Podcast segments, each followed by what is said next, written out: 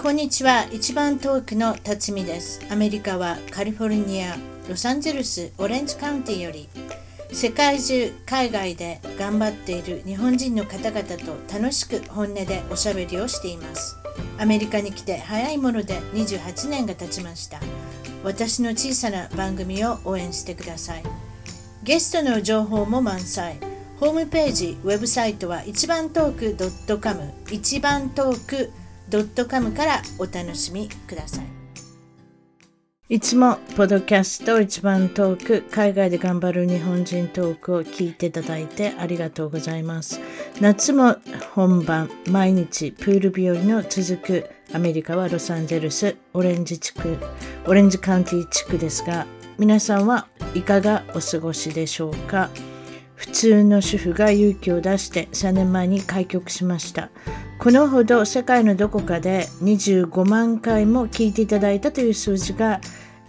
出まして関西弁英語でぼちぼちと続けてきた回があったと喜んでいますこれからも私の小さな番組を応援してくださいあと iPhone、iPad の iTunes、Podcast のアプリよりお聞きの方はエピソードのリストの下の方よりぜひ5つ星の批評をいただいたら嬉しいですその評価は Apple の推薦ポドキャストにつながりもっとたくさんの方に聞いていただけるようになるという仕組みと聞いておりますのでどうぞよろしくお願いします一番遠く海外で頑張る日本人を気に入ったらぜひ5つ星の評価で応援してください。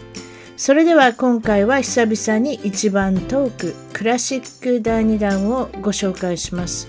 エピソードもすでに 200, 200以上ありますのでその中から、えー今回はちょうど1年前に収録した橋野口徹さんとおしゃべりした内容なんですがこれは179番タイトルは「ロサンゼルスに留学できて31年橋の口徹さん引っ越し会社社長自らが語る夜逃げのお手伝い札束も梱包した夢は刑事でしたロサンロサンゼルス疑惑の結末ということで盛りだくさんな内容になってますけれども引っ越し屋さんっていうのもいろいろな状況が、まあ、あるんですね。ヤクザの、えー彼女の女性をたず助けたとか常日頃やっぱり武道に親しみ正義感の強い徹さんだからできた技なのかもしれません。またロス警察の友人にお願いしてパトロールに同行したり冒険心たっぷりの徹さんのエピソードです。どうぞお楽しみください。それでは今回の一番トーク海外で頑張る日本人は、えーアメリカは西海岸カリフォルニア州より、えーロサンゼルスですね。大きな町ロサンゼルスより橋の口徹さんに来ていただきました。こんにちは、徹さん。こんにちは、辰巳さん。こんにちは。もう何か、もう嬉しいです。リスナありーがとうでごあるざいまっすていうことを聞いておりますので、いいやつもいや、もうファンですから。ありいがつとうもござい聞いていただいてます。るいっつてもい聞ういてこおとりで、ます。そしてロサンゼルスには31年もいらっしゃるということでいいんですかはい。住んでおります。31年です。すごいですね。四半世紀以上ですね。そうですね。アメリカの方が長いですね。うん。そうですか。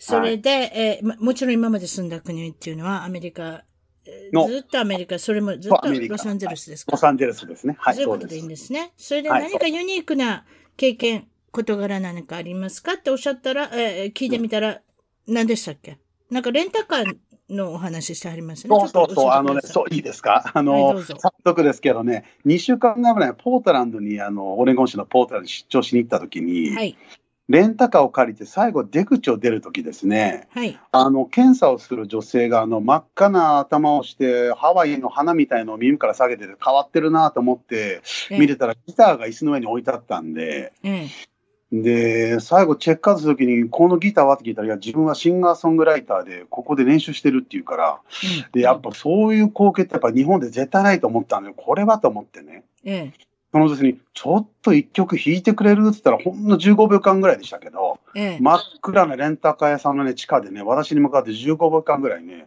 えロマンチックな歌を弾いてくれましてね、おうなんか気をつけて行ってきてね、なんて言われて、なんかこう、アメリカってこういうのがおおらかでいいな、なんて思った次第なんですよ、この間。そうですよね。そのボスの方もギター置いてていいって、もしも暇いいがってあっそうたりそ、ういうことですね。なんかやることなかったら別にそれでギター弾いてていいよっていうのもあるだろうし、あとスカウトが来るかもしれない、ひょっとしたら。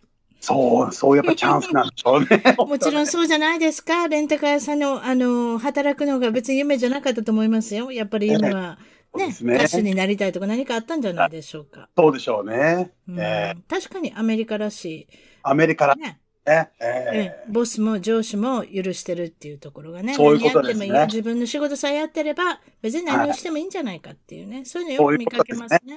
ちょっとね、日本だとありえないことですけどね。うんええ日本だったら冗談じゃないっていうね。冗談じゃないですね。ええ、何考えてんねんっていうこの世界ですよね。はい。ええ、いつも いつも聞いているのは失敗談。何かありますか？失敗だ。ああの、こう20年以上の話になりますけど、どうぞどうぞ。出張で、はい、あの、メキシコシティ経由で飛行機を乗に行った時ですね、お客さんからあの、現地の代理店に電話して確認した方がいいんじゃないのって言われてですね、うで、その頃、携帯電話が今みたいにない時代ですから、そうですね。公衆電話なので、そうですね。で、メキシコのペソなんて私、小銭持ってませんから、どっかで了解しなきゃいけないと思って、空港中走り回ったけど、ないもんで、クレジットカードでいけるわけじゃなかったんで、すねそう、クレジットカードも全然普及してなくて、それでまあ、しょうがないんだけど、ああ、あそこにあったっていうことで、売店に走ってって、お金崩して戻ろうと思ったら、私、その検査官のとこ、パスポート置いてきたままで出ちゃったんですよね。うんあらら。それで気づいたとき、はっとしましてね、うんこれ、ひょっとしたらずっとメキシコシティに一緒にいなきゃいけないのかなって、冷や汗かきましたよね。そんな簡単に出れたんですね。でもいや、もう出るのはね、やっぱ簡単で、戻やるっぱのが出るのは簡単ですよね。どこの国でもそうね、そう結そうそう構ね。よし、あの、アメリ止カめのませんもんね。そうわざわざ出ていくんですかとか言いませんもんね。と言いますけど、もう入ってくるの大変で、ほいでまあ、頼み込んで字を説明して、英語と日本語とスペイン語でもうごちゃ混ぜになって言って、なんとかね、じゃあいいってことでね、シュッと入れてもらってですね、うんなんとかまあ、今ここにまたアメリカいるって感じですね。それ、どれぐらいの時間で帰ってきたんですかな ?1 時間ぐらいかかったの帰ってきいたのや、あのね、いや、実際にね、すごく長く感じたんですけど、もうダメかと思ったんですけど、実際に10分ぐらい、あ、だって10分ぐらい。もう い10分ぐらいや、でももう、こ本 当のもうね、どうしたらいいのかとかいろんなことを。もう両手握って握手してね、お辞儀してね、もう頼むからって。そういうことですよパね。スポートそこにあるからっても、女英語わかんないとか言われちゃうし、もう困っちゃって、もういわゆるでも、いあの、いい加減な、メキシコでよかったのかもしれません。本当にそれでいい加減でよかったのかもしれませんそうね、トールさんに普と通っはて。ね、入れてくれないまあ、こいつはなんかわけのわかんない人間の、まあいいだろうみたいな感じで最後入れてくれましたね。うん。なるほど。びっくりしました。普通ありえないですけど、はい。そうですか、ご苦労様で した。えはいえまあ、皆さんもそういうこともあるかもしれませんね。そうまであ、す特にアメリカ以外のところでそうなるとビビるのかもしれない。パスねポート、何でもパスポートってビビビるんですよ。持ってって落とさないだろうか。で、そうなん落ですよとさないだけじゃなくて誰かに取られないかとか。そうなんですよ。ちょうどね、その時もね、お客さんにこう、私ちょっと電話かけてきますから、見ててください。あ、わかりましたっていう感じで、全部入れちゃったんですよ、僕。うわー、大変。それで安心しきっちゃったのが嫌だったんですよ、やっぱりね。うーん。えー、だからそういう時にやっぱ起きるんですね、こういうことってね、普段すごく気をつけてるのにね。うーん、そうですか。えーそれでいつも聞くんですけれども、何か受けそうなお話ありますかって言った ら、トールさんは、えーっと、今現在、お引っ越しの会社を経営されてるとはいういこ、とやっております。はといい。うことで、えー皆さんにいろんなこと、夜逃げという言葉があ日本にはありますけれども、あアメリカではあんまり夜逃げじゃないっておっしゃってますね。どそうなんどでいすね。夜逃げない。そうそう、あの実際ね、あの夜をね、逃げるとか、夜ね、引っ越しをするとね、目立っちゃって見つかっちゃうんですよね。言ってます。昼逃げ泥なんで棒す。泥棒も昼間。昼間、昼間、堂々と何もないような感じそうで来たっそうそうていうね。そうそう。もう泥棒も前から入る。前から入る。普通に入っちゃうう。んで、もう普通ユにニフォームなんか、ユニフォームなんか着ない。うん。白い T シャツで着ちゃう。やっちゃう。うーん、そうで余す計なしまれないように。ああ。ええで、その中でもね、やっぱり特にね、あの、すごい仕事だったっていうのは、はい。あの、もうこれもずいぶん前の話ですけど、はい。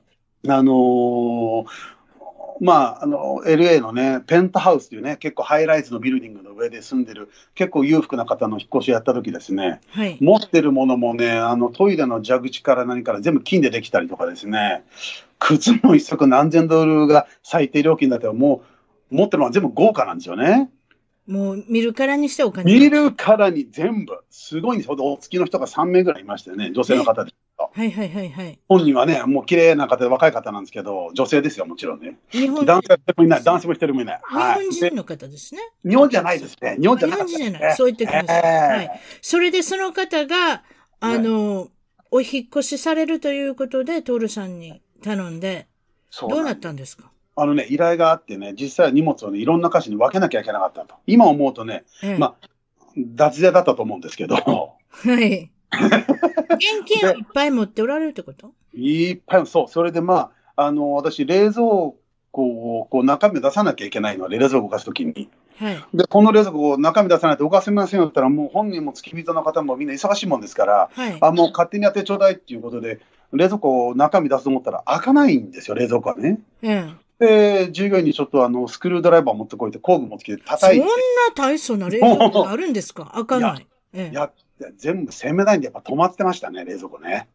上下。うん冷凍室も冷蔵庫も。で、なんだろう全部開けると、ええびっしーってね、このお透明な袋に入った現金がもうびっちり入ってるんですよ、お中に。札が、お札。お札。当たりお前、札そんなとこに小銭が入ってませんね。すいま せん。お札が。そうしたらね、あのまるで映画のようじじゃないですか。映画のようで、うわー、すごいと思ったら、いや、トールさん来てくださいって、他の従業員から呼ばれて、行ってみたら、その、クレデンザっていうかね、そのドレッサーはのい引。き出しを開けたら、ざっくざく出てくるんですよ、お金が。もうどこにも。もう冷ど蔵こにも庫にもあるし、クローゼットにもあるおしー。それ何俺全部そんな100ドル札全部100です。うわぁそれ全見部ただけでも何億ちゃいますの。もう、だって何ミリオンだと思いますよ。それで、うん普通私、引っ越しの仕事してて、現金は入れちゃいけませんって言ってますけど、うん。荷物の中に。あれほどの数が多いと、もう全部でね、12箱ぐらいできたんですよ、お金の箱は。で、僕、従お業員金に。だけで。お金だけすごいで。だからみんなもう、もう箱にとにかく梱包しろってお金をね。うん。で、マニーって書けって言 って、マニーって書いて、それよく箱の横にどこの部屋から出てきたって書きますでしょ。うんうんうんうんうんうんうん普通ね、マスターベッドルームだって M と書きますけど、うん。うん。リビングルームとキッチンだったんで、キッチンとリビングルームって書きましたけどね。すっごい。でも自分で詰めようともしはらへんねや、その人。そう、もう全然ね、他の自分のことがもう精一杯で。うわあのね、要するにね、お金が多分できるとね、ヨーロッパヨーロッパ行っていろんなもの、骨董品を買いに漁ってたみたいで、そっちの方が心配で、もう現金のああ、方もうが。ああ、ああ、そその方にも価値があるからね。うんそう、そっでもちのそ方がおれ前らそっちをそれでど、どこに引っ越しはったんそいやあのね、あのーロサンゼルスで2件、で、他州で2件、で、保管倉庫に1件、5つに分けましたね。ああ、みんなバラバラに。バラバラに。うわすごい。やっぱそうでしょうね。だ脱税としか考えられないですね。 それでは、いちょっとね、これまたね、ちょっと少し伸ばすと、あのーまあ、無事に終わって、数年後、LA のね、リトル東京で、ある焼き鳥屋さんで食べてたら、なんか視線を感じるんで、チラって見たら、その月人らしい方が一人こっち見てたんですよ、僕の。その時の。その時の、うもう3年が経ってから。ええで、僕、一回目を伏せて、まさかなと思って、今度もう一回その人たち見たら、はあ。付き人3人とその依頼人の女性4人がそこ、4人ともずっとこっち見て、目をずらさないでずっとこっち見てるんですよね。うん。怖かったですよ。で、僕、あの、一応挨拶しに行かなきゃいけないかなって挨拶しに行ったらね、ええなんであの時に、この、誰々に、その税務局っていうかね、連邦政府の方にね、なんでリポートしたんだっていうか、いや、僕全然知りませんと。言っえ、たそんんなですこと言われたの言われました、言われましたよ。お前がリポートしたんじゃないかっ僕、て全然知りませんって聞いたら、結局ね、あの、FBI の方はね、全部どこに隠したか、全部探し当てて、全部募集したらしいんですよ、あの荷物を。あららららら。我々感謝込めて逃がしたのに全部。っていうことは FBI の中でこの人はおかしいっていうことがリストであったのかもしれません、あったのかかもしれないね。ああ、それで一旦動いたから、そう、もう全部、あれかな全部使って。お見通しだったのかもしれそう、ま見せてん。だから、僕はもう全然僕も知らない。だから彼らにやったことで、僕席戻って、でもまあ、ちょっとなんかね、日本、ああ、疑うのは引っ越し屋さんを疑えと思ったんですねもうほら、逃がしたの僕だけですからね、知ってるのは。あ、確かに。うん、そう、誰も知らないはずなんそれでごいですすね分かったんだと。で、言ったんじゃないかって言われて、いや、言いませんと。そういうところそういうところで FBI が機能してたんですね。実は そう、それで僕ね、あまあ、ちょっと決まってね、まあ、ちょっとあの怖かったのはね、僕あの怖いじゃないですかまあそう日本的にそうあのビール差し上げたんですね、1本ね、お店からね、あえのえ僕が店の方に行って渡してくださいと。えええええ言ったら5分後にですね、ええ一生日の日本しかこっちにね、持ってきましてね、お礼だとかね、でも怖かったですよね、なんかね。お礼の仕方が半端じゃないですね、もうね。え、すごいですね。 すごいですもうよなんだかわかりませんね。ほんとすごい。緊張しますね。でも、い一秒一秒が怖く感じたでしょ。そう。で、飲むまでずっと見てるんですよ、向こだって、家帰れるかもどうかわからないじゃないですか。 うは。怖い。た、たかがもうね、焼き鳥で。そう、んも焼き鳥で。一生日。うどうやって家帰ろうかと思ったでし ょ。もう本当怖かった。彼らが帰れば見送ってから僕帰りましたね。後方ミラーずっと見てたんでしょ誰かもう見につけたられでしょうてなねいか。とかもう、ね怖いですね。うわ、本当に。そんなことがありまましたあ、そういうちょっと関連もあって、ありましたね。あの、ヤクザの人が乗り込んできて、あなた怖い話いっぱい持ってます ね。それにしても。ありもますね。えうなんかそれは商売以上のことがいっぱいありますね。はいそうあります。ね。結局でも、あの、引っ越しが、あの、元でね、そういう状況になってしまうんですけど、ある方の引っ越しをずっとしてましてね。どうぞ、で、その方、10ベッドルームぐらいの家があったんですよ。うん、うん。で初め見積もり行けって言われて、なんか、知人から言われて行ったら、いや、なんか親分らしきみたいな人いて、コブみたいな二人いてですね、うん初めにこう、6部屋ぐらい見せてもらって、うん見積もり全部終わりましたって言って、ちょっと待てよ、お前下見てないだろうとか、親分に言われて、古文の人に案内されて行ったら、下に4ベッドルームあってですね、うん。ものすごい大きいお家なんですよ。で部屋最だ後、らけ。部屋だらけ。うん。そう。で、最後、マスターベッドルームに行ったら、あの、ヘッドボードありますでしょ、あの、あのベッドの、ねあれでヘッドすボねー。ドね。はい。あのベッドのね。で、横にサイドテーブル、ナイトスタンドありますよね。はい。この忘れないですけど、このナイトスタンドが2つがね、あのーうんまあ、そう、60センチ、6センチぐらい、縦に長いやつで、ガラス張りになってて、はい。そこで熱帯魚泳いでましてね。まあ、すそごれい。でヘッドボードとかはね、もう何、何、何ガロンだかわかんないですけど、大きい水槽で、サメが泳いでるようなね、サメが泳いでたんですけど、えーすすごいベッドそれって管管理費すごいですよ、管理す るの。すごいですね。自分で来て何もしてないだろうし、もう誰ねかに来てもらってるんじゃないですか。えそうで、それ見て怖くなっちゃって、これはもう見積もりだけして早く帰ろうと思ってね、えええ帰ろうと思ったら、今すぐ引っ越しや、まあ今すぐ引っ越ししろとか言 われて、今すぐ、そんなの無理だよ。今すぐって、明日にでもってこと今すぐやれとか言われて、それで僕、友達、帰って友達に言ったんですよ。こんな引っ越し依頼されて困るとおっしゃる。いや、怖いじゃないですか登録さんやってくんないそう、登録さんやってくんないと、こっちの命が危ないとか言われて、うん。彼もなんか切羽詰め、なんかこっちに引く振りかけてきたんで、もうしょうがなく3日間で、うんなんとか終わらせるようにしたんです。最後の日に、最後のトラックが出て、最後のもう一台トラック来るとき、私、その依頼主の古い方のお家にね、うん。お子さん2人を預かって、僕、家の前で立ってたんですよ。ええ。そうしたら日本から来たヤクザらしい、その相手方の方のヤクザみたいな人が、ええドカッドカッて乗り込んできて、ええ。で、私は玄関も全部開けてて、ガラージもスリカーガラージ全部開けてたんですよね。ええ。そう何もない。あ、逃げたなっていうのが分かった、ん分かったらもうすぐにバーッとどっか行っちゃいましたよね。うん。危険なことはなかったんですけど、うん。はやばい。いで、こそとれでその後来ましたけどね。うん。ヤクザの人って結構ロサンゼルスにうろうろしてるんですね。あのね、うん我々が分かんないでしょうけど、いるんでしょうね。だと思います。昔、覚えてますかね ?UCLA で、はい。何移植で肝臓移植やったかなちょっと忘れましたけど、はい。お覚えてません肝臓でしたっけ肝臓移植に来た人がヤクザとは知らずに移植するんですよね。日本から来た人を。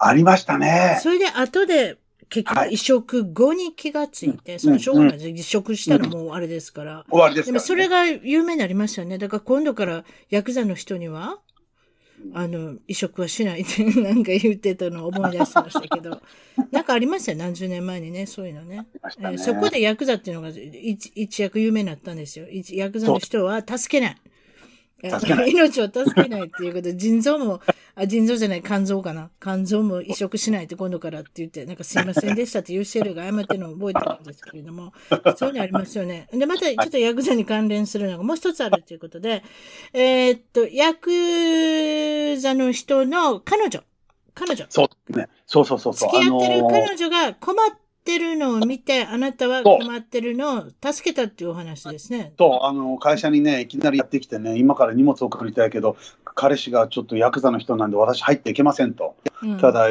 についてっていいですかとか、じゃあもう、今すぐとか、もう、切羽詰まって我々も、じゃあ、トラックに行って絶対顔を見せないでねっていうことを約束して、うん家の中に入ったらやっぱり3人ぐらいいたんですけども、やっぱりもう緊張しながら私荷物取り来ましたと。うんそれで、あの女どこにいるとか、いや、いません、知りませんと、私ただこれピックアップするだけですと。うん、い言って彼らが見てる中でね、 もう10ボックスぐらいですけや、ど、怖いじゃないですか。箱ぐらい全部梱包して、うん全部見てるんですよ。うん、そうしたら、要するにもう外は見てるわな、もうワクタの人、こっちじろじろ見てる中で、また最後トラックエンジンかけて出ようと思った時ね、その女性がね、顔出しちゃったんですよね。あれれれれれ。あの女いるぞとか言って、ブワーっと追いかけてきて、うん、で、ちょっとあの走ったところで追いつかなくなったんです。彼女だけ車を下ろしてね。うん、で、どっかマーケターに行ったと思うんですけど、そこから携帯があってセブンイレブンにいるってことで。うん。で、彼女迎えに行って、すごいじゃないですか。もう大変でした、もう本当もう。すごいじゃないですか。もう映画並みじゃないですか。途中で降ろして、命からまた迎迎えに行って。えに行って、そでもねはう。あね、人助けでね、うんなんとかやってます。やっぱりね、うんこれだけ日本の方が多いとね、いろんなこともやっぱロスはやっぱ起きますよ。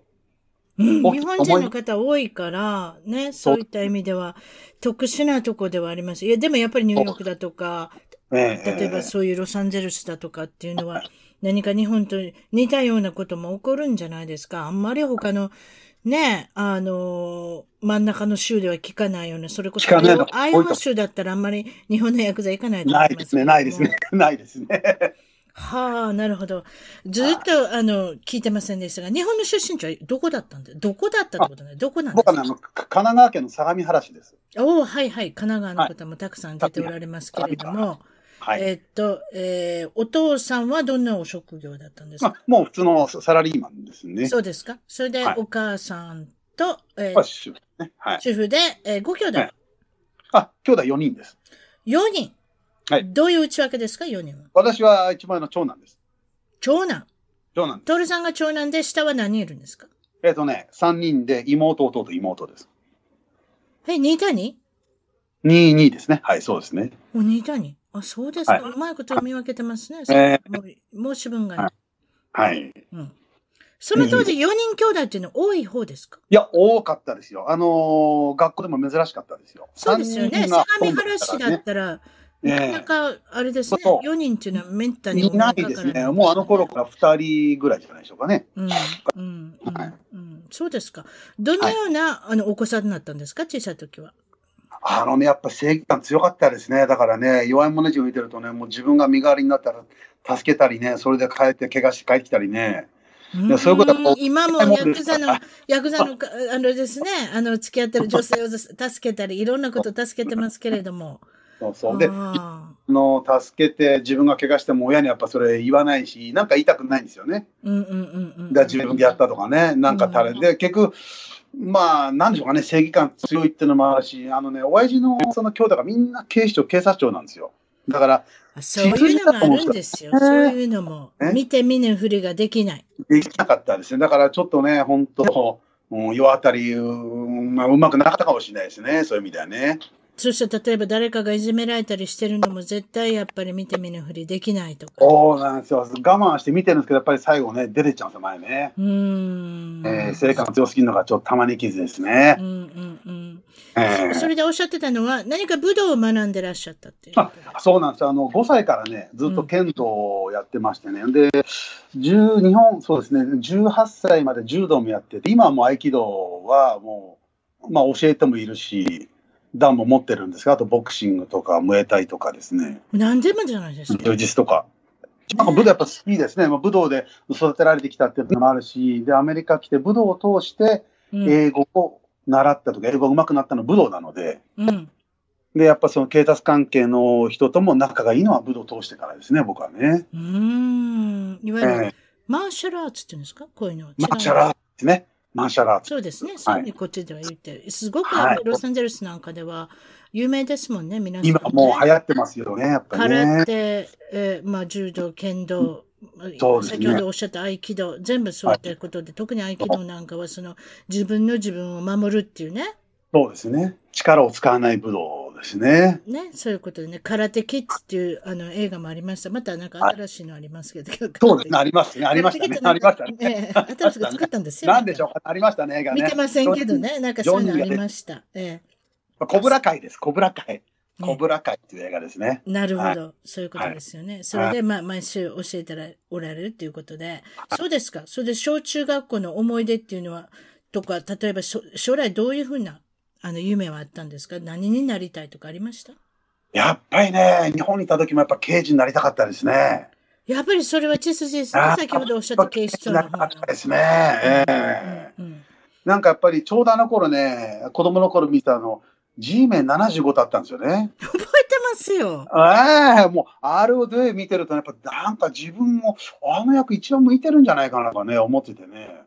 おー自分以外助ける人間いないだろうとかね。ちょっと地武道やってたし面75の G はどこから来たんですかあれ。あれ多分ねいつもガ思バってたメンんです、あの、ガガバメント面ってことでガす。バメント面だったんですか ?G 面ガバメント面のどういうことなんだろうなっていつも思ってたんですよ。あれ、ガバメント面ですねあ。そういうことですか。ええ千葉真一出てました出出てまましたね。もう、みんないろんな今出てる俳優、結構出てたと思いますよ。千葉真一ってこっちで名前違うんですね。ソニー千葉って言ソうんニですね。ー、ソニー千葉さんでしすょうがねな。かった。ソニー、なんでソニーなんだろうと思って。ねえ、千葉真一なのになんでソニーなのかなっていうのは分かりませんけど、こちらで比較的有名な人ですよね、あの人ね。そうですね。アメリカだそうですあね。のーなん、なんていう名前の監督さんでしたっけよく使う人がいましたね。えーっと、うんキルビルとかやった人、なんでしうたっけん。タレそうですンねタレンティーノ監督さん。はいはいあはのい。人が、あの、野球一族の陰謀をよく見てたんですよ。レドンドビーチの辺に住んでた人で。ええレドンドに、はい。ええよくロサンゼルスの日本番組あるでしょ ?56 チャンネルですけどあります。忘はれい。はいはいはい。あの、あれを見てた人なんですよ。野球一族の陰謀。あそれで千葉真一さんに憧れてたんです、あの方、タレンティーノさんは。へそーれで、小さい時から見てて、大きくなったら千葉さんを使いたいし、野球一族の陰謀のような映画を作りたいと。なんか、そういうふうに思ってたみたいですよ。へー彼彼はトーレンス、レドンドビーチ、あの辺で日本の本当に文化で育った方なんです。あ、そうでしたうかん。そうなんですよ。こういう経きがあるんですねだかね。らあの人の映画見たら、やたらめったら血がビャーって出てきたりしますよ。ねえ、ちょっと来ますね。ちょっと刀で切ったりとかしたら、 吹き出てますやん、血が。受けたんですね。はまいる。でね、消防士のあの水のように、あ、違 った。な本当にそういう感じで出るでしょ。ちょっとやりすぎですけど、それはそれで面白いのかもしれませんけど、ええすいません。あの、いやいやちょっと話があの横にそれましたけれいやいどやも、ま。あ、せいまあ、えーっと、ということで、え、俳優にもなりたかったんですか実そうは。ですね。だから、二つね、目があって、刑事の方進むか、もしくは俳優やってみようかな。刑事の方するか、俳優でも刑事提にな供るだかか。らね、今思うとやっぱ G メンに相当憧れたんじゃないかな。そうじゃないですか。なんかそういうことです。別に俳優は他の役はやりたくない。とりあえず、あのね、いや地あ面のね、系の それもあるし、あと、いろんな職業、こう、すごい興味があったんですよね、子供の頃ね。で、俳優をやったら、あ、いろんなことができるから、確かにこれもいいのかなと思ったりね。ああ、なるほどね。えセリフ覚えれます私絶対できない、あんなこと。えいや、あ。れ、じゃあ僕は武道やってましてね、武道でな、もうブラックベルトマガジン出たり、こう、ビデオ出たり、テレビのコマーシャル出たりとか、昔、学生の時出てたんですけど、はい。ええあれ、本当に大変ですよ。何回も何回もやり直しですからね、ワンシーンで。だかそら本当にできないと、本当ダう。メでそう、すね。ああれれが耐えれるかってとこですよね。辛抱がある人ですね、あれね。何回も何回も練習して本番になって、本番になっても本番がなかなか終わらないっていう、なそかうななかんです難しい世界ですよね、こなんちらかでも。と、普段通り見せるってすごく大変なんですね。うん、そうだと思い普ます。通の会話したりとか、目をこうね、流し目するとか、すごい大変ですね、演技でやるって。うん。はい。えーっと、こちらでおっしゃってたのは、その刑事になりたいっていう、その、まあ、その思いが何かわかりませんけれども、はい話しておられてたのは、こちらで刑事さんと仲良くなった。警そ察うなのんで方、警察の方と仲良くなった。そうですね。あの、そう、大学時代にやっぱりあの、武道をね、通して、先生も生徒も、警察になる人、現役の警察官、刑事の方が大勢いたので、うん。で、道場に一緒に行ってた人間にね、あのーもしよかったらパトロール一緒にやりたいんだけどって言ったら、いいよって言われてね、普通ダメなんですけどね。で、一番その、警察で一番危険だと言われる金曜日の、ね、夜6時から2時のシフト、はい。うんこれに参加させてもらうことがもう何回もありましてね。で、夜中お腹ですね。一番怖いじゃないですか。犯罪といえば夜。あ一番違いますだからね、平穏なね、水曜とかの夜あると、水曜の昼間とかあると、平穏無事何も事件が起きないんですよね。うん。ただね、まあ乗ってるとか。明いね、意外にね、警察の仕事で地味でね、レポート書いてることが結構多いんですよ。あ、そうなんですか。覚悟が多いんですか。はいはい。あとね、あの、よーくね、警察官がね、後ろから車つけられて何してたかってね、ナンバープレートカチャカチャってコンピューターで打ってますよ。あ一応調べてるわけ。そういったこと。あんまりね、言っちゃいけないんですけど、まずそれでレジストレーション切れてないかどうか見てますね。あ、そうだと思いますよ。だってそれでよく捕まったりするじゃないですか。そウうなんですよォンテッドっていうか、その指名手配中の人が、はい。い意外に間抜けなところで捕まってしまあります。意外になります。あと、あの、盗難車であるかね。う。ね。盗難車とかプレートがなかったりとかしたら、そう。それで探ってみたら、おこれ盗難車だった。そう。ほんで、横についこていつは誰だ顔見たらね。そうう。んうん。だから意外にあのそういった、そういう地道な活動というか、じところから犯人が捕まったりとか、悪い人が捕まったりっていうね、そうことをするんですが、何が起こりましたか夜中一緒に行ったら。あのね、やっぱり一番驚いたのは、その、通報があって、行ってみたら、こう、泥棒が入られたお家に、まずちょっとごめんなさい。どの辺ですかロサンゼルスのこれは。これはね、よく、よく行ったのは僕、あの、マンハッタンビーチポリスです。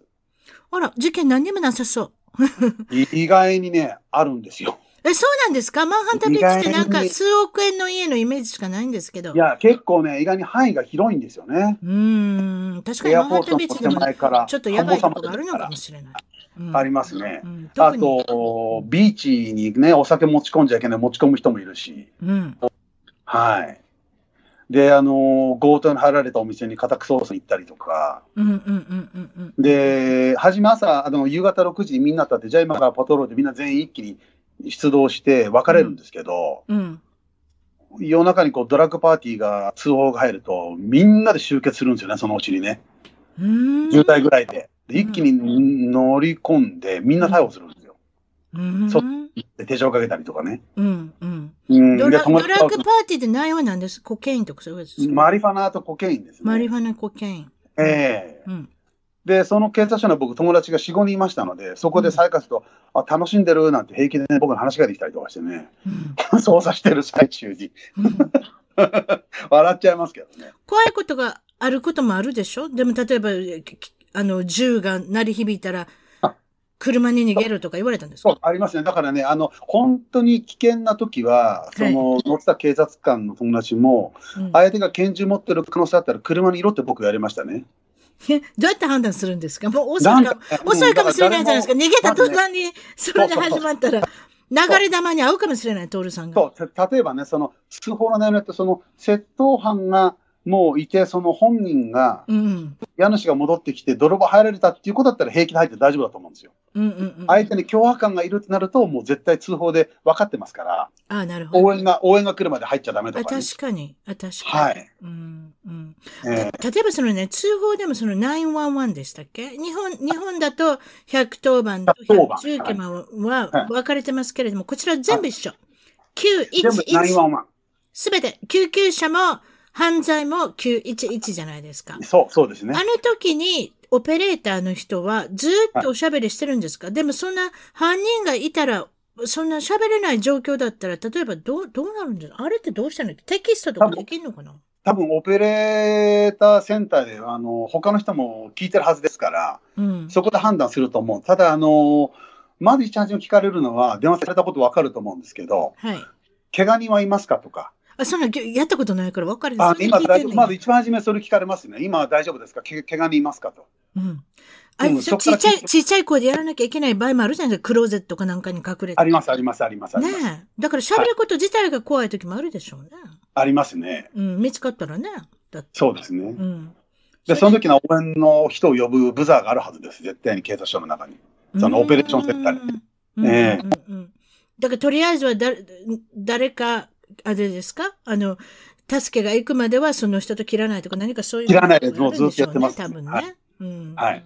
はい。例えばそれ電話かけたらすぐ GPS かなんかでも分かるようになってるんでしょどこからこの人をかけてるかってなってると思いますよ。逆探知ね、多分そうだと思います。逆探知っていうんですか。あ、よくありましたね。G メンでもありました。逆探知ありますね憧れました。 そんなことないです。それでおっしゃってたのは、またこれ関連のニュースなんですけれども、ロサンゼルスで、そのお引っ越しを手伝った時に、えーっと、アメリカ、いやいや、アメリカだけじゃない、日本で犯罪師でとても有名になったうん、三浦和義さんという方がいらいらっしゃるんですけれいどましも、たね。はいはいはい。それの、えーっと、担当の刑事さんですか、あの方は刑事さん。刑事になりますね。確かあれですよね、あの事件の、えーっと、リーダー格の方ですね。ジミー・そうサコタさんって方。地味迫田さんですね。でサコタっあのてつく限りは日本日系人の方ってことですね日。系人です。はい。その方と出会うことになるんですかそうです。ね。ちょっ本と当教えにてねくだ、さあいのー私、まあ、彼ら自身がね、あの、引っ越すということになってね、我々依頼が来たんですけどね。ちょっとその事件の、あれですかあの、事件の全容まで言わなくても、まあ、見出しというかタイトルぐらい言いましょうか。どん、何のことそう言ってですもね。。三浦もう和ね義さんっていうのはとても古い方なので、何のこと言ってんのかなと思われる方がいますかもしれませんけれども、6年ぐらい前に、その何十年前の罪というのがありまして、えっと、あありのました人は一回も結局、え、日本で牢屋に入ってたんですかいや、入ってないと思う。テレ番組が出てたの見てましたけど、入ってないんじゃな入いっていなかったんじゃ、入ってたんじゃなかったでしたっけ、ええちょっとその辺はわかりませんけれども、確か警視庁が逮捕したっていうのを聞いたと思ったんですが、違ったのかなちょっとまあいいですわ。とりあえず、奥さんを殺した罪。あとそうではす、ね。もう一人、あの、だ、何でしたっけ白川千鶴子さんでしたっけ名前覚えてるんですええけど、ええ。もう私も名前覚えてないですけど。彼はい女をひょっとしたら、この辺の、あの、砂漠で捨てたんじゃないかとか、なんかはいそういった噂、噂どころか、その奥さんもとりあえず植物、えっ、と、誰かに撃たれて、拳銃で撃たれて、植物人間になって、最後は、もう、えっ、と、亡くなられたんですけれども、その舞台がなんとロサンゼルス、それもロサンゼルス死刑の、本当に近所で銃撃。本当近所ですね、ね。銃撃事件。私、あの、あと見に、見に行きますよ。なんか。結構みんな行ってる方多いですみよんなね、行あきそまこしにたね。よ、水道局の 隣。水道局の友達もいましたし、水道局の人はすごい飛び出て行き行き行ったって言いましたもん、あの時の銃撃事 件。だってみ、あの時、あの、何でしたっけ、パームツリー、そのヤシの木が綺そ麗うだったなんでのすで、よ。みんな今、うちの奥はいさんと写真を撮りたいので、綺麗な奥さんを撮りたかったので、あのヤシの木と撮りたい。あんなおかしなことありませんやん。どっちにしたかって。 まあ、どうでしょうダウンタウンの真ん真ん中のヤシの木。そうそうなんですよ。そそれもなんかちょっとやばいとこじゃないですか、あそこって。そうですね多分。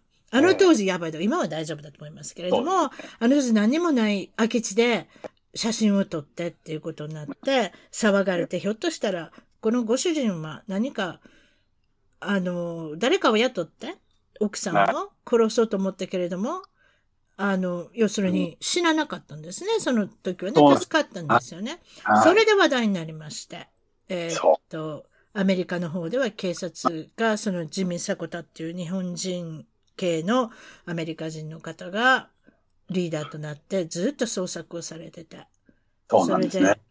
アメリカの領地のサイパンっていうとこがありまして、そのサイパン島に足を踏み入った時点で、アメリカの警視庁、いわゆる FBI はいが逮捕したっていうことで有名になって、なんとはい護送もしたんですよね。だから、そうでロすねサンゼルスに護送されてきたんですね。あの方、そうサイパンかそうらです、そうです。そう時です産事件のまんまんだから、それも何十年前の話ですよ、私たちのおしゃべもうりそうなんですよ。本当にもう30 30年年以以上上、30年以上前ですね。それで、もうは、もう初老になった三浦和義さんが、さんって言っちゃいけない。み三浦和義がロサンゼルスの留置所で寝てたわけですよ。何日か、たった2日ぐらいじゃないですかそれで、短かっ自分の弁護士も決まって、それゲ、うんえっ、と、マーク・ゲラゴスさんっていうすはい非常に有名で、有名な有。罪犯を無罪にさせるんじゃないかっていう凄腕の、あの、は弁護士さんですね。その方がついたって分かって、次の日ぐらいに、なんと三浦さんは、また三浦さんって言っちゃったわ。三浦和義は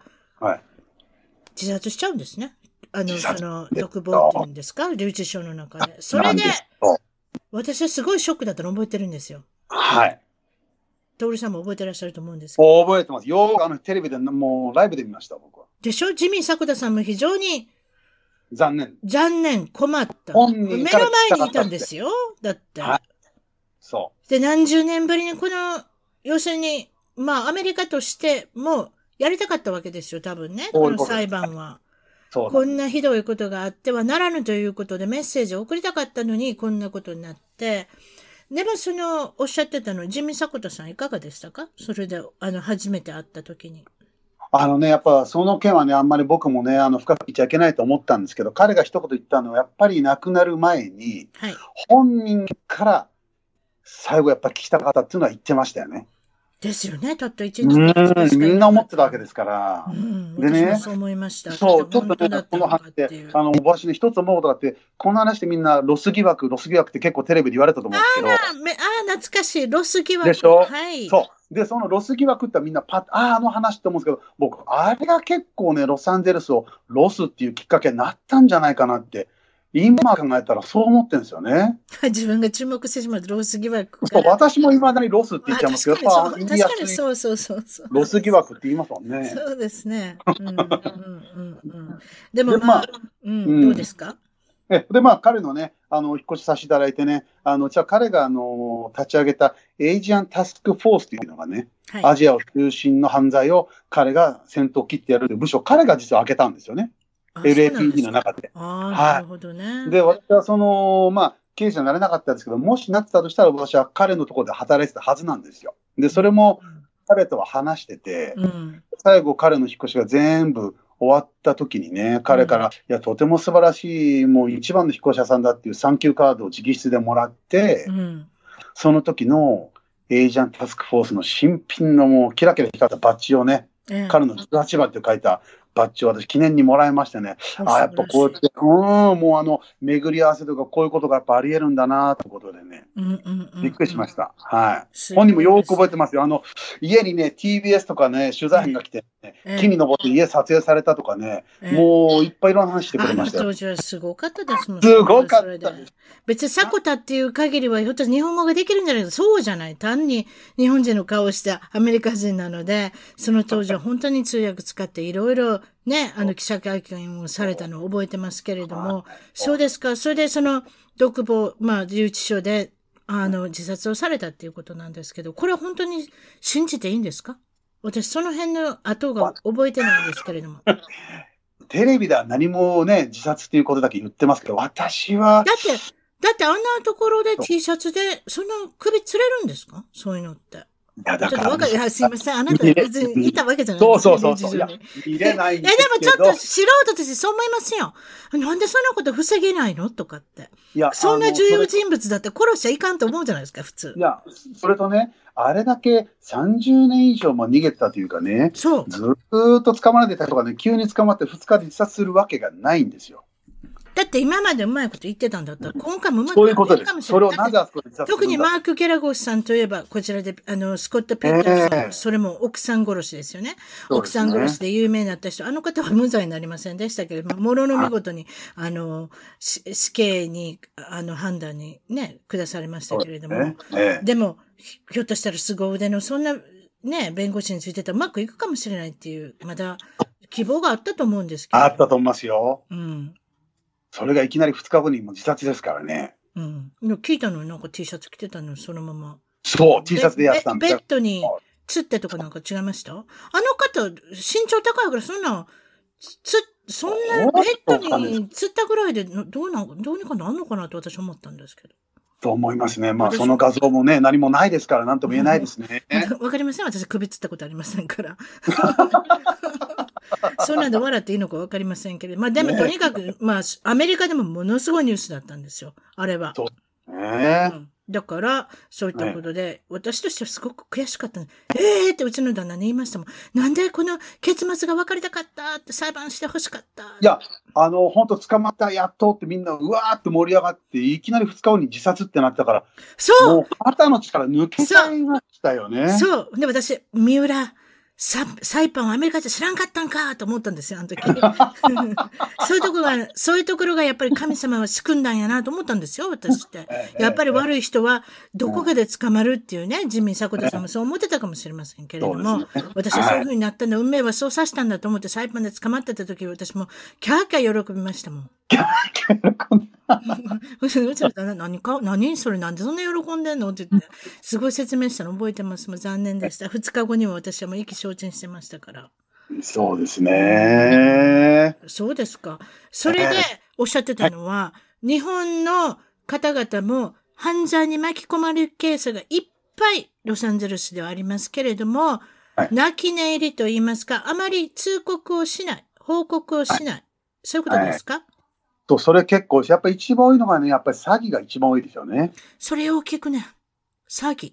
えー詐欺多いです。やっぱり日本人の、まあ、文化とか習慣で、どうしてもこう自分が騙されたってことを、公にやっぱ言いたくない。それに騙される方も悪いと思いませんません、皆さん。そう、まあそういうふうにね、国の文化はそれはやっぱ恥だっていうのがあるんで、言わないので、うんうん、うん。把握できないし、捕まえられないんですよ、その人たちをね。はあ。でも実際問題やっぱり真剣に聞いてくるんでしょジミー・サクトさんに別に電話しなくても、どこの警察に行ってもちゃんとあれでしょ、うんそういうことそれは、あのーただね、あはいのー日本人は他のアジア人に比べて犯罪の率が非常に少ないですね、やっぱりね。うーん、なるほど。あの、他の国の人はやっぱクレジットカード詐欺とか多いんですよ。車のうんうん盗難とかね。はいはいはいはい。売り先がありますから。はい。日本の場合どうしてもこう個人的なお金を融資させて、で、騙し取っちゃう手口が結構多い。っていうことは悪い人がまだ生き残るというか、もうあれじゃないですか。はいあのまた次の犯罪次の人をできる探っしてこやとっじゃなていでるすかと。はい、やってますよね。だから、すごいなそれが、そうアメリ、アメリカに出てきて何年後にすぐ帰っちゃう人も、そういう騙された方結構いると思うんですけど、何の証拠もない、ただ帰っちゃうだけなので、うん。事件性にならないんですよね。うわーだから助けようがないんですよ。それはもういつも話してます。ううーん。ーん。結構あると思いますね。あると思います何回かね。聞いたことあります、そういったこと。はいうんそうですか。まあ、そういった時は勇気を出して、ぜひ。勇気を出して、あの通告された方がいい話さないことには何も解決ならないので、うん。それはしてほしいと思いますね。そうしないと、だって次の犯罪が防げないじゃないですか。そう。で、ましては、その海外出てきて、同じ日本人同士でこれをやってますから、うん。やっぱそういう人は、あのー捕まるべきですよね。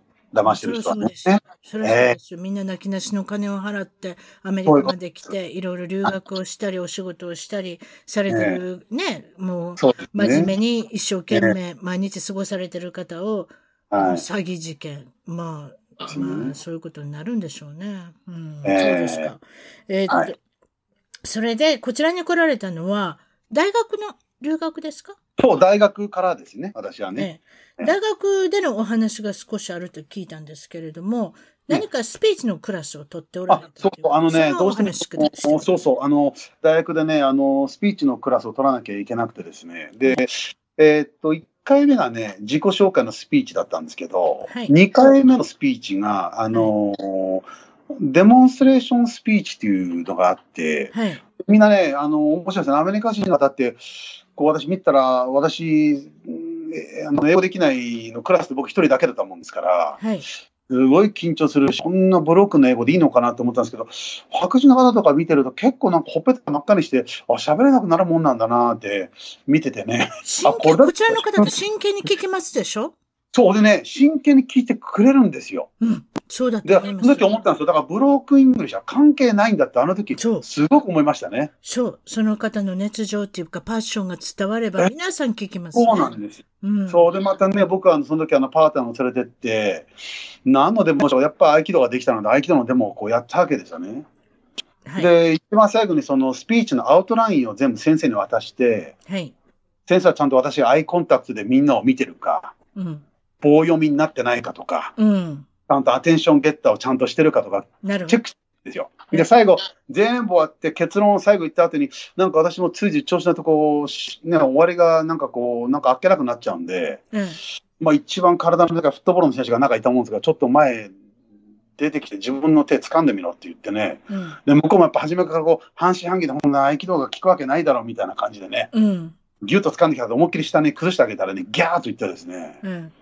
うん、あの崩れていったんですけどね、だからそれ見てね、みんなが拍手喝采でねフ、ットボールの特に大きな体の人だとはと言2いまメートルぐらいある方でしたよ、フットボールすよ選えええ手。えええはいはいそうですか。別にそうやって、トールさんは別に型が大きいわけじゃないから。全然私はもう170センチしかないです、ここからですから。だからびっくりしたわけでしょうね。目の前で皆さん見て。そうですか。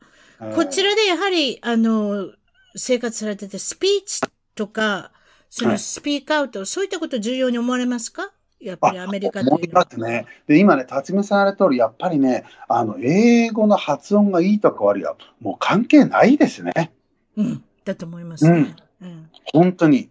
ねあのー自分がどういうことを思ってるかっていうのはやっぱり発しなければ何も通じないので、で、本当に真剣に聞いてくれるというのは、本当に我々あの日本人としてね、学ばなきゃいけないことだなと思いますね。特にカリフォルニアの人はブロークンイングリッシュに慣れてるというものもありあまあ、すそれはあのでりますね。皆さはんいやありっぱり耳をかか固めてくれるし、それでそのそたうでった、たった一人の一つの人間が何か意見を述べて、述べてるっていうのを知りたがるのも、はいそういったところは興味深いですね、アメリカ人っますていうそうですのは。ね。うんそうです。うんで、やっぱり堂々と質問するっていうのは、やっぱり僕すごいなと思ってますね。うんでね、大学の時にね、あのね、数学のじ授業でね、うん200人ぐらいの行動の授業だったんですよ。先生がスライドで授業するんですけど、え一番初めにあった授業の問題がね、6たす7だったんですよね。え 6たす7、13、これ分かりましたねって、次来ますって、分かんない人って一応聞いたんです先生が。そしたら5人ぐらい手挙げるんですよね。わかんない人がいたんですかそれあ、もそう、また5すごい人でぐらすい手挙げるんですよ。でどうやったら6になるんだ、7になるんだって、いやもう、僕、さすがに英語分かんない僕も信じられない。これ大学かなと思いましたね。それ動画で撮ったら YouTube めちゃめちゃあれヒット数ありますね今、今だったらそうでしょうね。で もね、結構ね、その時ね、簡単だろうとか思った人がね、全部途中でドロップアウトしていく中でね、そうやって質問してった方が結構、あの成績 A でね、そのクラス出るんですよ、ちゃんと。やればできるんですね。いや、私ね、そう、我慢強いとかすごいなと。で、アメリカの先生私、こもっちで思った。計算弱いね、みんな。いや思いませんどこ行ってそうもで。すね。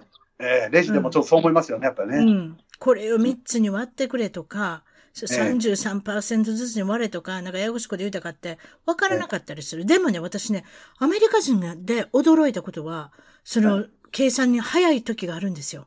はい、はい。 21と、あ、違った。ポーカーとかや、あ、ポーカーちゃいわ。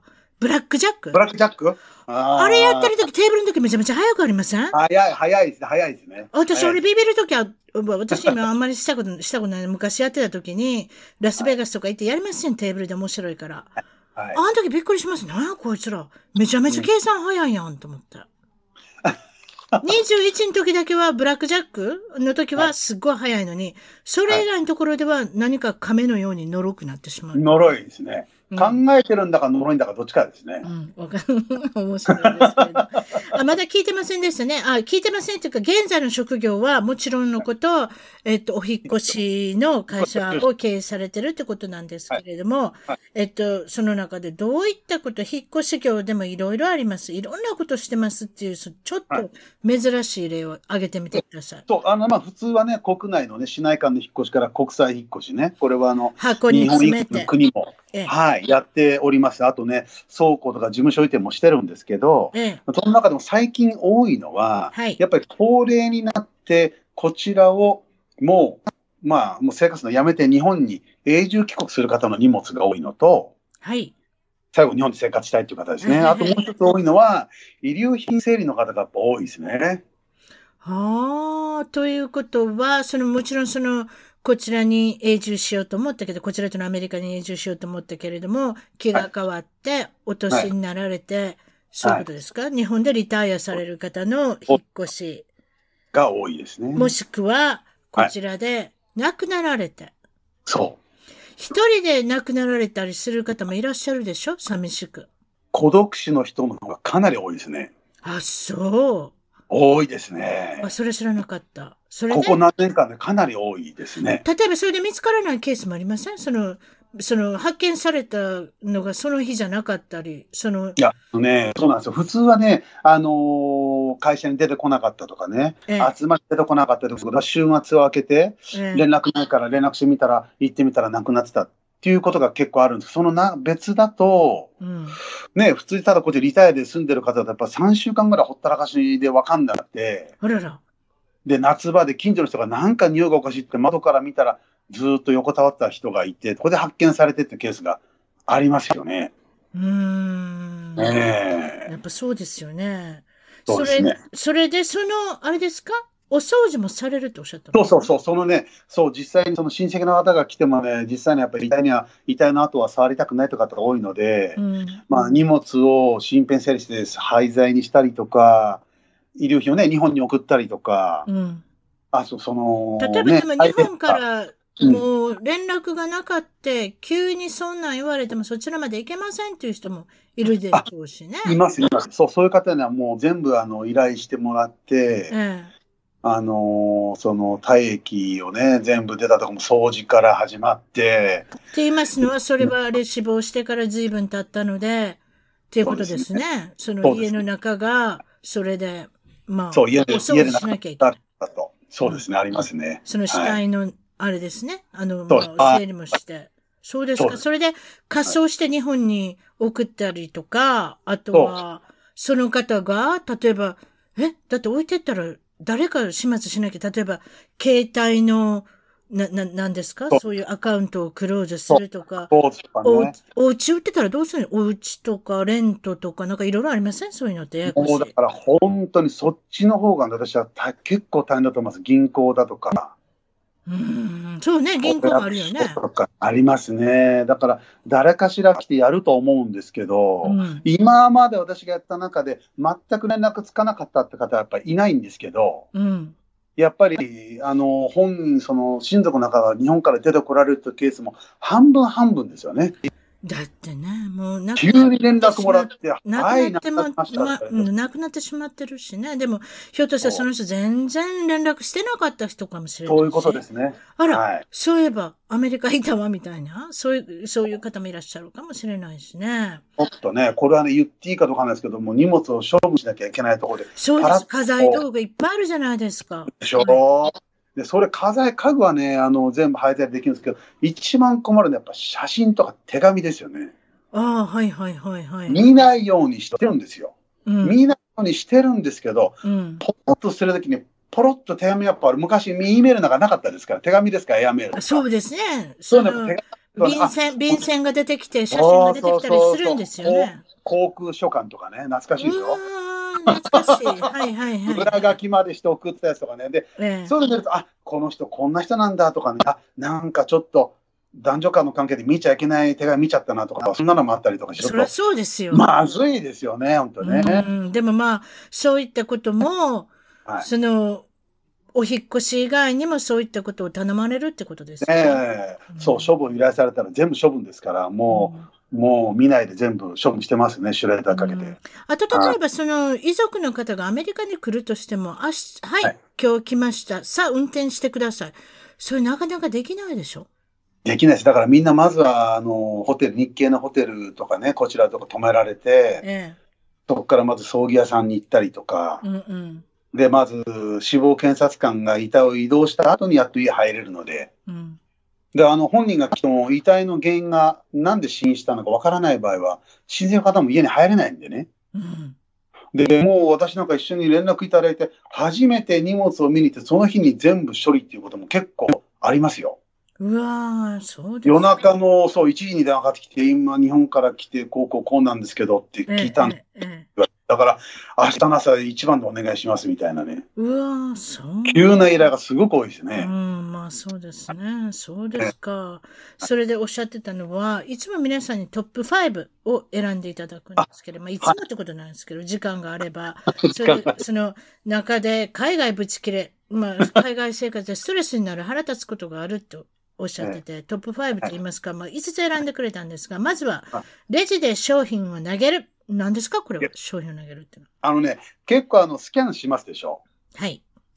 レジでね、買い物するとスキャンして、ショッピングした時ねなはそ、いうショッピングしてね。はい。何でも野菜でもドリンクでもゴロゴロゴロゴロ投げるあ。あ、そういうこと。あ、確かに。もうなってない。日本のマーケットだけちゃんとやってくれるその。うそれ以外のところ日本も、そう。もうバナナももうぐちゃぐちゃって入れる。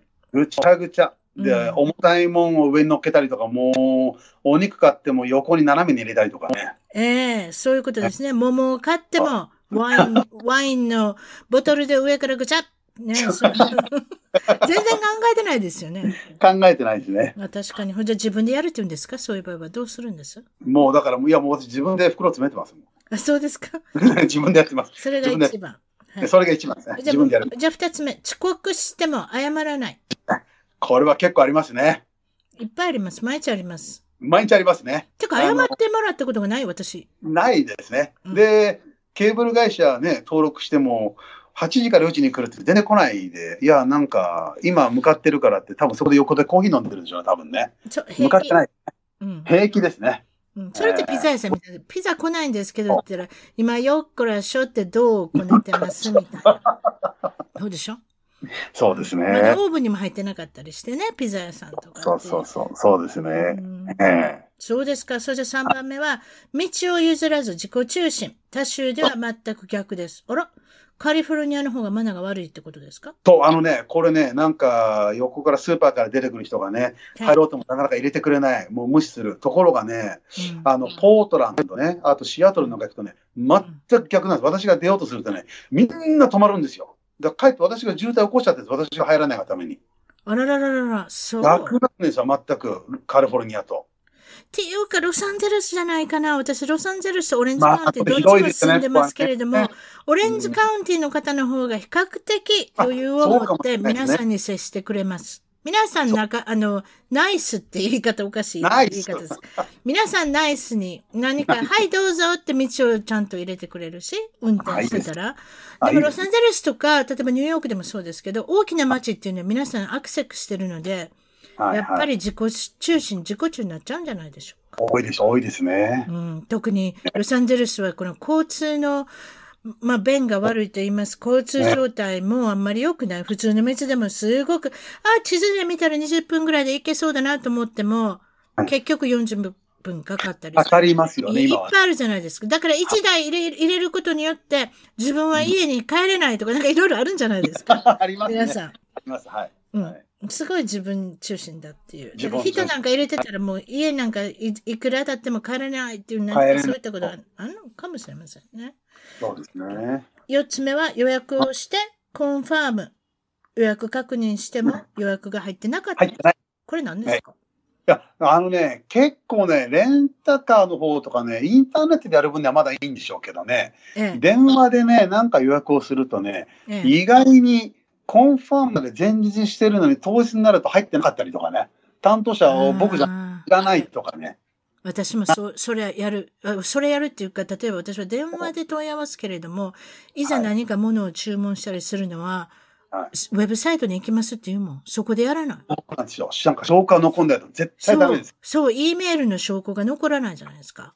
そうなんでだすよ。から、電話でやらないことに決めた。私もそういう経験があるからだと思う。私、えうえん結構多いですよね、これはね。い、はい、あります。はい。だから、ちゃんともうウェブサイトに行って、コンファメーションをもらって、E メールでもらって、みたいなことしなきゃ、何を言ってるかわからない。だって予約がなかったら、なんか、この人、嘘言ってるみたいに聞こえるじゃないですか。そうなんですよね。うん、だからそれをまあまあ避けるのにも、まあ、ウェブサイトで、えー予約するのが一番いいんじゃないかっていう、と思いますね。はい。最後は先ほどとちょっと関連しますがちょっと似てますけどね運転運転のマナーが良くないっよくないです。まずシグナルとかウィンカーつけないですよね、日本のよりね。ていうかもう運で転免許取れるのがめちゃめちゃ簡単ですよ簡単。え、もうありえないですね。親が教えるんですよ私子供いるから分かってますけどえもえどちらもええうちの子供どちらの人もどちらの子供も運転してますけど私が教えたんですようまくなるわけがないいやそんなことないですけどすごいで すね。日本みたいに運転免許証、めめな免許所あ、違った。運転免許。講習所講習講所習所講講習習所所があるわけじゃないじゃないですか。講習所なんかないですもんだね。からアメリ少カしありますよ。例えば、でもたたたった5時間だけの講習とか、なんかそれだけでいけて、あとはプラス50時間の、親が50時間の、あれですよ、あの、教習を、あのや、やらされるんですよ。それで教えてくださいってことなんですよ。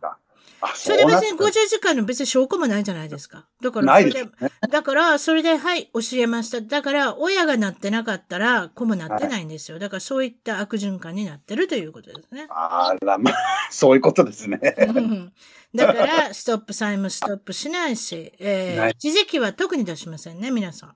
あ知らないですね。これ私の主人もいつも言ってますもん。指示出せ指示出せって。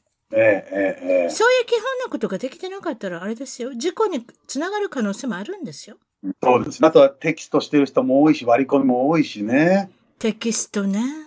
ええでもた最近テキストしたらほら車にもう画面に出ますやん。はいはい、出ますこれね。ね、この間ね、すいません、個人的なことで。あの、BMW、BMW に SUV 乗ってる人見たんですよ。はい。お高い車じゃないですか。多分はい6万ドルとか8万ドル、知りませんは。すすごい高い車だと思います。女性が、あの、はい電話を、スマホ使っておしゃべりしてるんですよ。それどういうことブルーツースとかありませんよ、新車あり乗まっす、あてりるます、のあにり。ます。つなはぎい、方わからないんじゃないですか、い、きなりね、電話でね、話してるんですよ。そんなことしなくても、ちゃんと読んでください、説明書。説明書。っていうか、ディーラーの人につなげてもらってください。危ない。特に女性でしたけど。そうですね。なんかそう思いましたけれども、危なっかしい方がいらっしゃい ます。トルさん、それで、えっと、もちろんその、あの、お引っ越しの、あの、会社をされてるのもありますけれども、また将来の夢、展望、抱負、最後にお聞きしてますけれども、どんな感じでしょうか、まあそうですね、まああの縁があって、自分でね、会社を起業することになったので、はい。まあ、それでもやっぱり刑事をね、したかったっていうのがあるんで、まあ、人助けをするということであれば、同じことなのかなと思ってるので、うん。まあ、この仕事を通してでも、まあ、武道を通してでも、少しでもね、あの海外にいる方ね、特に日本人の方でもね、あのお役に立てるようになれればいいかなと思ってます。素晴らしいですね。そして、えっと、トールさんの、えー会社に、ぜひはいって思う方は、はいどのウェブサイトに行きましょああのね会、会社名はね、グリーンライナーと言いますので、そのままグリーンライナー .com で開けば、あの、連絡つくと思いますので、こちらまでご連絡いただいたらと思います。う。わ、かりました。人、はいえこれは一つの単語で、グリワーンンワーズ、はい。ライ一つナー、L-I-N-E-R ってことですもう R ねが。で、ドットカムですね。はい。はい。わ、かりました。それじゃあ、そういうことで、今日はどうもありがとうございました。お忙しい一中。言ありがとうございまはいし。どうも、失礼します。た。はい、失礼いたします。一番トークのツイッターでぜひフォローして絡んできてくださいまた一番トークの Facebook で気に入ったらぜひいいねをお願いします番組の聞き方は iTunes もしくは内蔵のポッドキャストアプリより一番トークを検索 Android のスマートフォンからはサウンドクラウド Google プレイミュージックのアプリより一番トークを検索チャンネル登録をして新着をいち早くゲット私の小さな番組をぜひ応援してください